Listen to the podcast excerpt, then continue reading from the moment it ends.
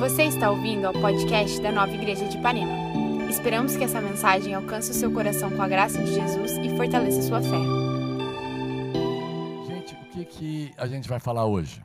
O que, que a gente pode falar hoje? Eu estava orando essa semana e eu me lembrei de um versículo na Bíblia e, cara, eu pensei assim, Espírito Santo, você é demais, porque você, ele, você sempre nos traz informações privilegiadas, através da revelação, através de iluminar os nossos entendimentos, através de abrir os nossos olhos, ah, nós entramos em contato com informações que são extremamente privilegiadas e que não são confidenciais, são públicas, estão na Bíblia, estão por toda a Bíblia. E eu queria só falar um pouquinho para você sobre o que é esse termo, né? Por que, que eu escolhi esse termo, que é um termo muito comum no mercado financeiro? E a definição que o Google nos traz é o seguinte: informações privilegiadas são todas, aqu aquelas, são todas as, aquelas informações referentes a uma empresa pública que estão em posse de um pequeno número de pessoas e que são utilizadas para obter lucro no mercado financeiro. Tá? É, eu não vou passar essas informações para você hoje, tá? até porque eu não as tenho. Tá? Se eu as tivesse, também não passaria. Com informações privilegiadas sobre decisões internas de uma empresa, qualquer investidor possuirá vantagem frente ao restante do mercado, pois já, já saberá se a ação ela tende mais a cair ou subir, por exemplo. Tá? Essa prática ilegal realizada uh, a partir, ela é realizada a partir de informações privilegiadas, é considerada, uh, é conhecido também um termo em inglês, né, inside trading. Olha só que coisa importante, chique, né? Inside trading, é ilegal, tá? Inside trading. Isso porque, segundo a lei número 12.527/2011, todas as informações relevantes às empresas que negociam títulos devem ser disponibilizadas ao público ao mesmo tempo. Você sabe que Jesus ele tinha algumas informações privilegiadas que ele passava por parábolas. Hã? Ele passava por parábolas, assim, não era todo mundo que entendia. Mas ele usava as parábolas para tentar facilitar o entendimento das pessoas. Ele usava muito a natureza, usava, usava muito ah, os animais ah, nas parábolas dele. E os discípulos, quando não entendiam, tinham a liberdade de chegar para ele e dizer assim: vem cá, a parábola do semeador, por exemplo, que coisa é essa? Explica direitinho aí o que, que significa cada um daquelas sementes, cada um daqueles terrenos né, em que a, as sementes foram lançadas. E ele foi explicando, então, foi passando para eles informações privilegiadas do reino de Deus, de como funciona o reino de Deus. Eu queria abrir com você 1 Coríntios capítulo 2, que foi o que me inspirou a ministrar essa palavra. Pastor, o nome da, do título, o título da palavra é Informações Privilegiadas, sim. Informações privilegiadas, não a respeito do mercado financeiro, infelizmente, tá? Não tenho como passar para você, mas são informações privilegiadas do Espírito Santo, a partir do Espírito de sabedoria e de revelação. 1 Coríntios 2, versículo 9, tem um versículo muito conhecido, mas como está escrito, nem olhos viram, nem ouvidos ouviram, nem jamais penetrou em coração humano o que Deus tem preparado para aqueles que o amam. E a pergunta é o seguinte: caramba, ouvido nenhum ouviu, olhos não viram, ouvido nenhum ouviu, jamais penetrou em coração humano. Como é que eu posso acessar isso? Se Deus preparou para mim, eu preciso de ter uma maneira de acessar isso. O que Deus preparou para mim, esse plano maravilhoso, né, que, cara, Ele preparou para todos aqueles que o amam, para aqueles que estão comprometidos com Ele, para aqueles que creem nele, para aqueles que seguem a Ele, que confiam nele de coração. Aí o versículo 10 vem a resposta. Não demorou muito, hein? Que bom que de um versículo para o outro a gente já tem a resposta. Tá? No versículo 10 ele diz assim: Deus, porém, revelou isso a nós por meio do Espírito. Pastor Bené, aonde está esse espírito então para que eu possa consultá-lo, né? para que eu possa ter uma audiência com ele, marcar um gabinete com ele, a fim de que ele possa passar para mim todas as informações? Será que eu poderia ter 40 minutos com ele? 50 minutos? Né? Cara, você pode ter o tempo que você quiser, ele está sempre disponível a você. Você que não está disponível a ele. Né? Já fiquei sabendo que é você que não tem tanta disponibilidade. É quase ao contrário, é quase que o Espírito Santo está tentando marcar uma audiência com você. Está tentando marcar um gabinete, uma conversa ao pé do ouvido, sabe aquilo que os, os, mais antigos diziam, uma conversa ao pé do ouvido? Os políticos têm esse negócio, né? Chega assim e cochicha ao pé do ouvido segredos, né? planos, projetos. Deus, porém, revelou isso a nós por meio do Espírito. O Espírito Santo, pasmem, não está longe, não está distante. Na verdade, ele nem está conosco mais. O Espírito Santo não está conosco mais, Marcela, não está. Ele está em nós. Cara, como é que a gente se relaciona com alguém que está dentro de nós?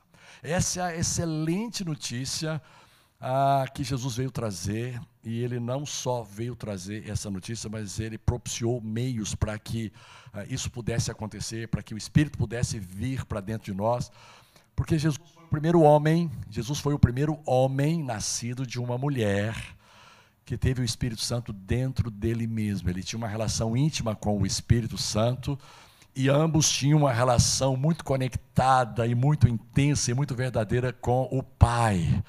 Jesus veio revelar o Pai. Porque o Espírito sonda, algumas traduções dizem examina, outras traduções dizem é, investiga, porque o Espírito sonda todas as coisas, até mesmo as profundezas de Deus. É daí que surgem as informações privilegiadas, porque o Espírito, ele conhece até mesmo as profundezas. Você sabe, esse ser, essa pessoa chamada Espírito Santo que habita no seu interior, ele conhece até mesmo as profundezas de Deus. E eu posso garantir uma coisa para você.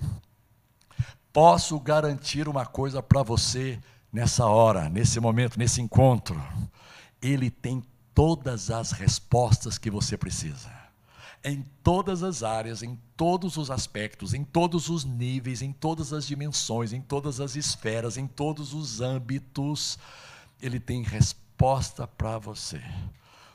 Aí você vai dizer, mas eu, eu, eu, não, eu não conheço muito bem, eu não sou muito afeiçoado a essa arte de perguntar. Devia, Devia ser.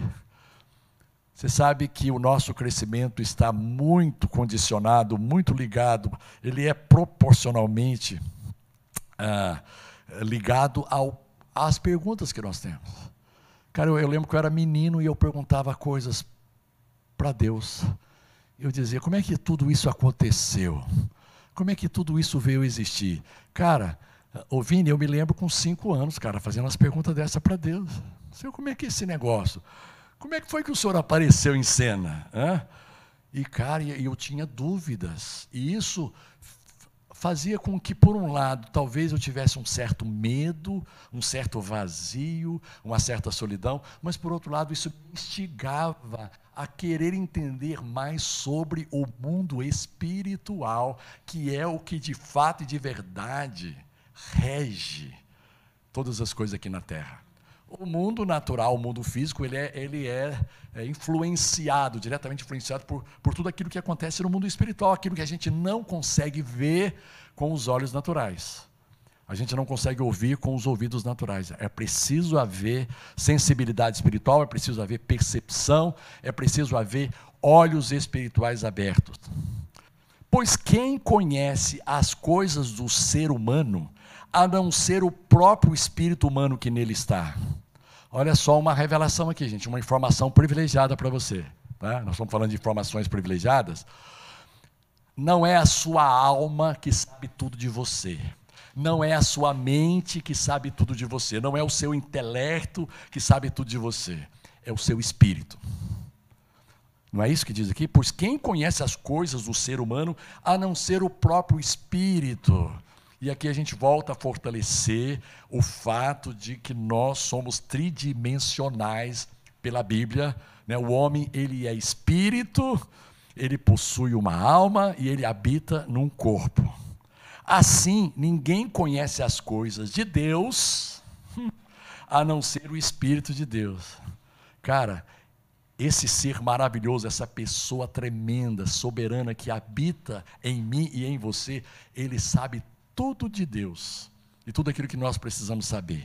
E aí o versículo 12, o apóstolo Paulo, ele diz o seguinte: "E nós não temos recebido o espírito do mundo, que nos mantém cegos, que nos mantém alheios, que nos mantém ignorantes, que nos mantém até certo ponto entorpecidos para essas verdades da palavra de Deus, indiferentes, sabe assim, alheios, mas nós temos recebido o espírito que vem de Deus, olha só, para que conheçamos o que por Deus nos foi dado gratuitamente. Alguém diga a mim é isso, gratuitamente, gratuitamente. Ele nos deu então, é o Espírito de Deus que habita em nós, que nos faz conhecer tudo aquilo que Deus nos deu gratuitamente. Eu vou ler agora numa outra, numa outra tradução, que eu gosto sempre de, de citar, que é a mensagem.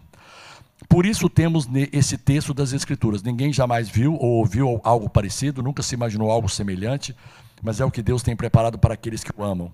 Mas vocês o têm visto e ouvido, porque Deus por intermédio do seu Espírito, o revelou a vocês.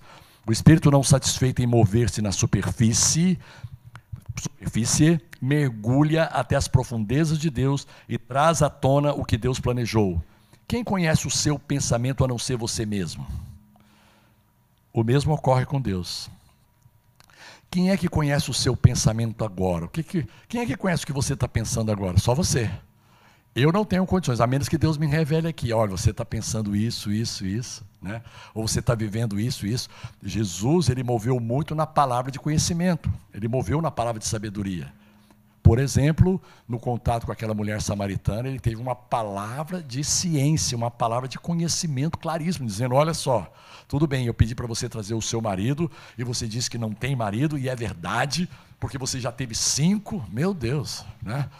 E agora, esse que você está com ele não é o seu marido. Isso você disse em verdade. E ela ficou maravilhada de saber que aquele homem, ah, apesar de saber que ela já tinha tido cinco maridos, não a rejeitou por isso. Estava ali conversando com ela, estava ali aberto, estava ali acolhendo ela, tentando entender as suas dificuldades na vida e tentando trazer uma solução para a sua vida.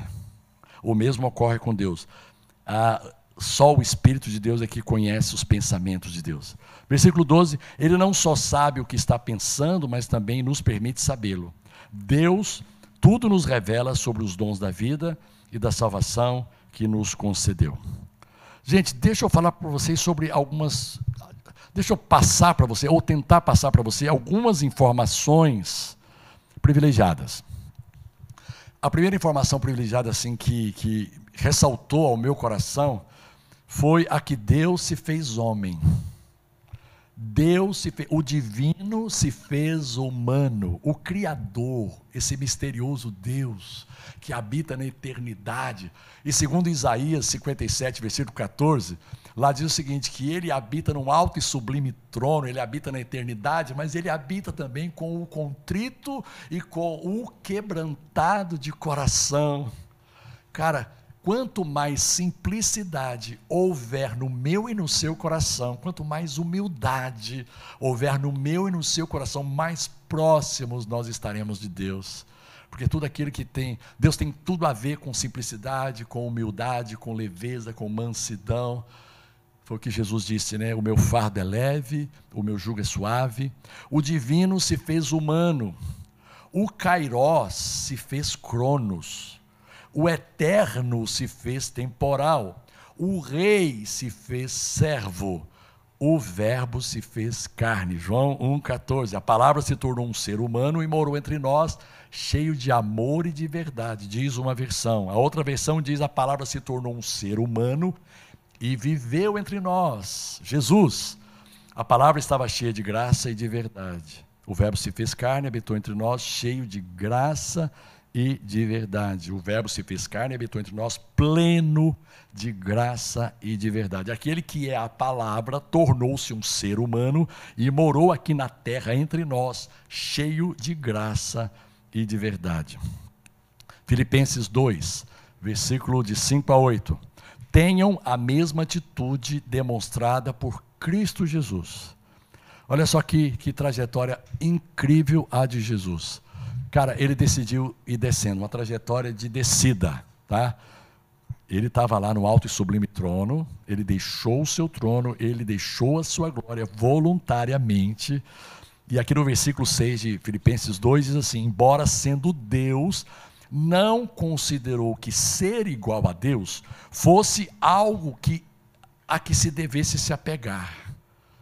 Gente, a gente se apega a tanta coisa, né? A gente é líder de um departamento na igreja e a gente acha ruim quando às vezes as pessoas querem, sei lá, ou questionar, ou falar alguma coisa, ou dar uma opinião, ou dar uma sugestão. A gente se sente ameaçado.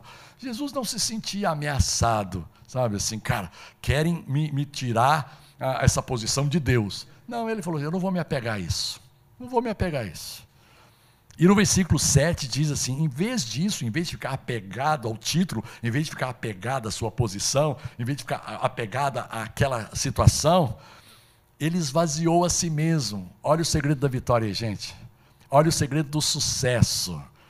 No casamento, no relacionamento familiar, esvazie-se de si mesmo. Ele, Jesus, o, o, o verbo, ele assumiu a posição de escravo e nasceu como um ser humano. O Criador se fez criatura. Caramba! Quando veio em forma humana, ele humilhou-se. Como homem, ele humilhou-se, porque ele poderia dizer assim: cara, já fiz demais, já perdi a minha posição divina, já abri mão, agora que também eu vou reinar como homem. Né? Agora que também eu vou, cara. Não, não, ele, como homem, ele foi descendo também, ele foi se humilhando, ele foi abrindo mão, humilhou-se, foi obediente até a morte e morte de cruz. Então, a primeira grande informação privilegiada, cara, Deus, Ele nos criou e depois ele se tornou criatura para poder trazer, cara, uma conexão mais forte, uma coisa mais viva no nosso relacionamento com Ele. Ele diz assim, cara, nós estamos distantes, mas o céu está muito distante da terra. Eu vou ter que ir lá para viver, para sentir no dia a dia o que é ser humano e sentir as fraquezas, entender um pouquinho mais as limitações, principalmente depois da queda de Adão, a natureza adâmica, a natureza terrena, a natureza pecaminosa, a, a natureza do, do hamartia. O que é hamartia? Uma palavra grega que diz errar o alvo. Adão errou o alvo, Eva errou o alvo, e depois que eles erraram o alvo, toda a humanidade vem errando o alvo. Hamartia é errar o alvo, é isso que significa pecado. Pecado não é só comportamento, pecado é uma visão distorcida que você erra o alvo, você não consegue caminhar na direção certa. Agora, a segunda informação privilegiada: esse homem, Jesus, ele se tornou Cristo. Cara, e ele se tornou Cristo não impondo. os discípulos ele ficaram, principalmente o Judas Iscariotes, ficou muito bravo com Jesus, ficou muito frustrado, decepcionado com Jesus, porque ele tinha certeza que Jesus ele ia ser ah, o rei nos moldes humanos, né? com, com um exército, com força, com armas, e, e nós e, iam partir para cima dos outros reinos que, que se opunham a Israel. E Jesus ele veio trazer um reino diferente. Ele trouxe um reino diferente. E teve uma certa feita, numa conversa muito ao pé do ouvido com os discípulos, que ele disse: Olha, no mundo as coisas se dão dessa forma, mas entre vocês será diferente. É diferente com a gente. O nosso reino não é um reino baseado em armas naturais. As armas da nossa milícia, diz o apóstolo Paulo, elas não são carnais, elas não são humanas, não são naturais. Elas não são fruto de uma inteligência ou de uma maquinação, de uma ideia mirabolante do homem. Sabe? Cara, as armas que nós usamos são muito simples, são espirituais, essencialmente espirituais. E Jesus ele chega a dizer o seguinte: olha só, eu estou mandando vocês, eu estou enviando vocês como ovelhas para o meio de lobos. Jesus é. O que, que, uma, o que, que um lobo faz com ovelha, gente? Devora, acaba com ela. E Jesus falou assim: cara, olha só, vocês vão estar no meio de lobos, vocês vão conviver com lobos e vocês vão ser mais do que vencedores, porque os princípios que eu estou ensinando a vocês, as informações privilegiadas que eu estou dando a vocês, vão fazer com que vocês, mesmo em um ambiente hostil, um ambiente de crueldade, um ambiente de perversidade, vocês possam vencer e prevalecer sem guardar ressentimento, sem guardar ódio, sem alimentar intolerância, sem alimentar radicalismos, sem alimentar preconceitos. Vocês vão olhar para o próximo como um ser humano acima de tudo. Vocês não vão olhar para a altura dele, não, baixinho aqui não entra, não, alto aqui não entra. Tá? Estou formando um time de basquete, então só quero alto. Não, não é bem assim. Discriminações, preconceitos, não existe no reino de Deus. Jesus veio e mostrou isso. Cara, na época havia um preconceito entre judeus e samaritanos. E ele amava ficar com os samaritanos. Havia um preconceito da casta religiosa com os pecadores. E ele era acusado de fazer dos pecadores amigos. Você come com os pecadores, você conversa com os pecadores, você almoça com os pecadores, você vai à casa dos pecadores. Olha que coisa horrível! A notícia, a manchete do jornal: Jesus foi à casa de Zaqueu. Que ignomínia, né? que vergonha, que abominação. Esse cara que ele explora ah, o povo judeu, ele explora o povo de Israel. Cara, e Jesus foi lá e ainda teve a coragem de dizer para Zaqueu: Hoje salvação entrou na sua casa. Hoje você recebeu algo novo. Cara, qual é a chance de um pecador vir a ser, a ter a sua vida mudada, a não ser que a luz chegue até ele. Eu, eu nunca vi luz ter medo de trevas. Vocês acham que luz tem medo de escuridão, gente? Jesus disse: Eu sou a luz. Eu me garanto em qualquer ambiente. Eu me garanto em qualquer lugar e depois, mais ousadamente, olhou para os discípulos, ainda não totalmente maduros, ainda não totalmente completos na formação de caráter e, de doutrina e de visão. E ele olhou para eles e disse assim: Vocês agora são a luz do mundo. Ele não disse assim: Vocês são uma luz, uma opção de luz. Nós temos aqui algumas opções de luz. Uma luz é o meio artístico, a outra luz é o meio cultural, a outra luz é o meio político, a outra luz é o meio econômico, e a outra luz, vocês entram aqui, é o meio religioso. Não, não, não, não. Vocês são a luz. Aonde vocês estiverem, fazendo o que vocês estiverem. Vocês podem ser artistas, vocês vão ser luz. Vocês podem ser pessoas da elite cultural e vocês vão ser luz. Vocês podem ser políticos cheios de luz. Vocês podem ser da casta religiosa e fazer a diferença. Fazer diferença sendo luz. O homem se tornou Cristo. Jesus disse: Eu sou o caminho, a verdade e a vida. Ninguém pode vir ao Pai senão por mim. Cara, no, no Antigo Testamento, ninguém conheceu Deus como Pai. Jesus, ele revelou Deus como um Pai. Ficou fácil para a gente, né? Ficou fácil. Cara, no dia que eu entendi que Deus era meu Pai, eu comecei a olhar para o meu Pai natural. E falei, caramba, o meu Pai natural, ele não é um bom representante do meu Pai espiritual. Né? Mas eu vou tentar ser o melhor pai desse mundo. Cara, e eu faço coisas, eu fiz coisas pelos meus filhos, eu me esforcei, né? eu me esmerei em ser o melhor pai desse mundo. E se tiver algum concurso de melhor pai, eu vou participar com orgulho, com a cabeça erguida. Tá? Vou participar, porque eu acredito que eu fui um bom pai. Cara, mas, Bruno, você acredita que eu não cheguei nem aos pés do Senhor, né? desse Deus Criador? O quanto Ele é pai amoroso, o quanto Ele é pai bondoso. Se você quer conhecer um pouquinho, um pouquinho dessa natureza de Deus paterna. Vai lá na parábola do filho pródigo e veja como ele recebeu o filho que voltou para casa. Hum? Já de longe saiu correndo, o abraçou, o beijou, pediu para que se trocasse a roupa, deu um anel novo para ele, sandálias. Cara, preparou um churrasco. Olha como Deus. Gente, eu, eu percebi uma coisa: Deus gosta de festa. A Bíblia diz uma coisa interessante. A Bíblia diz que todas as vezes que um pecador arrepende, Hélio, tem festa.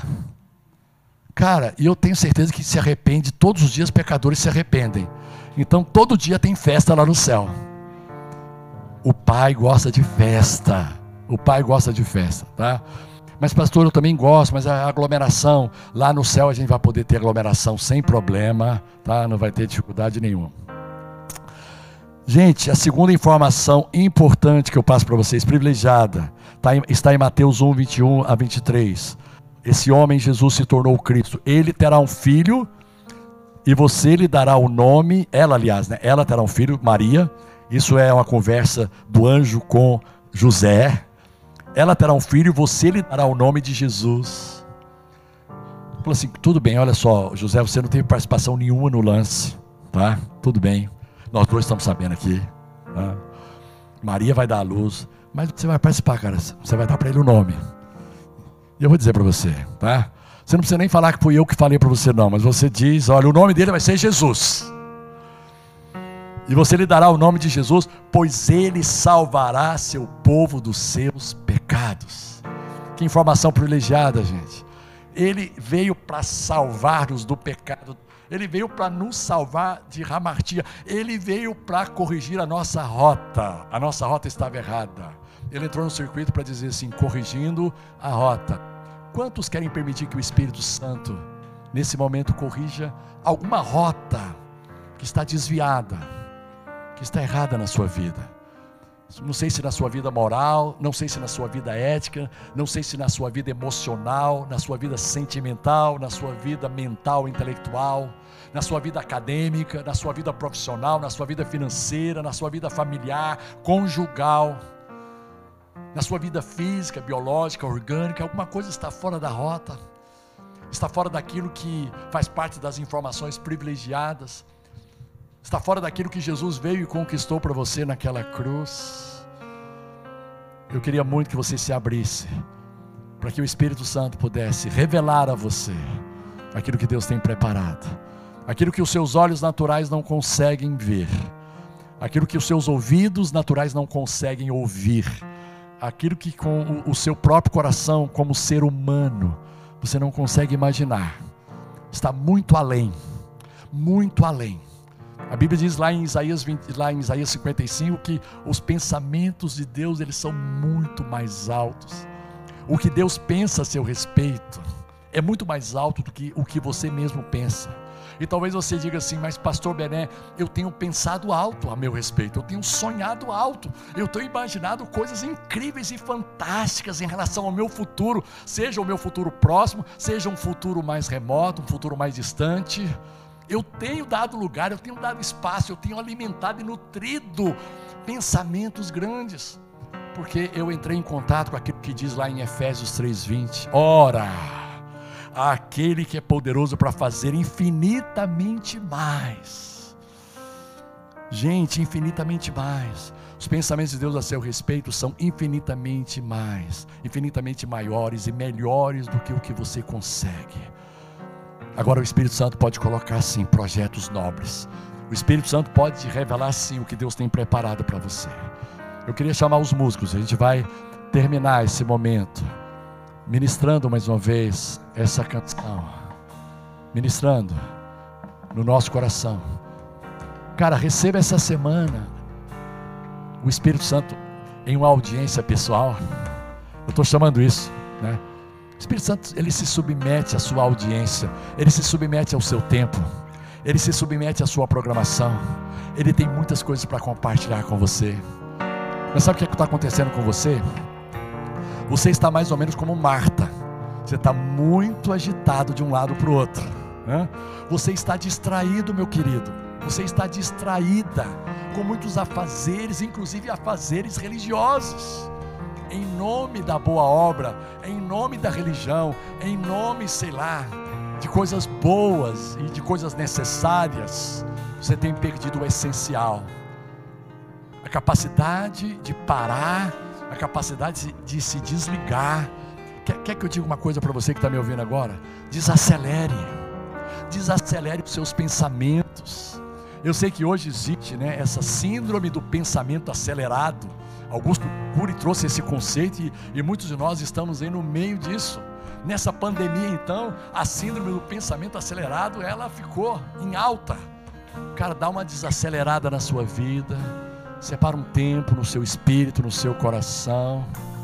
Ou que, que o espírito de Maria, que aquietou-se aos pés de Jesus.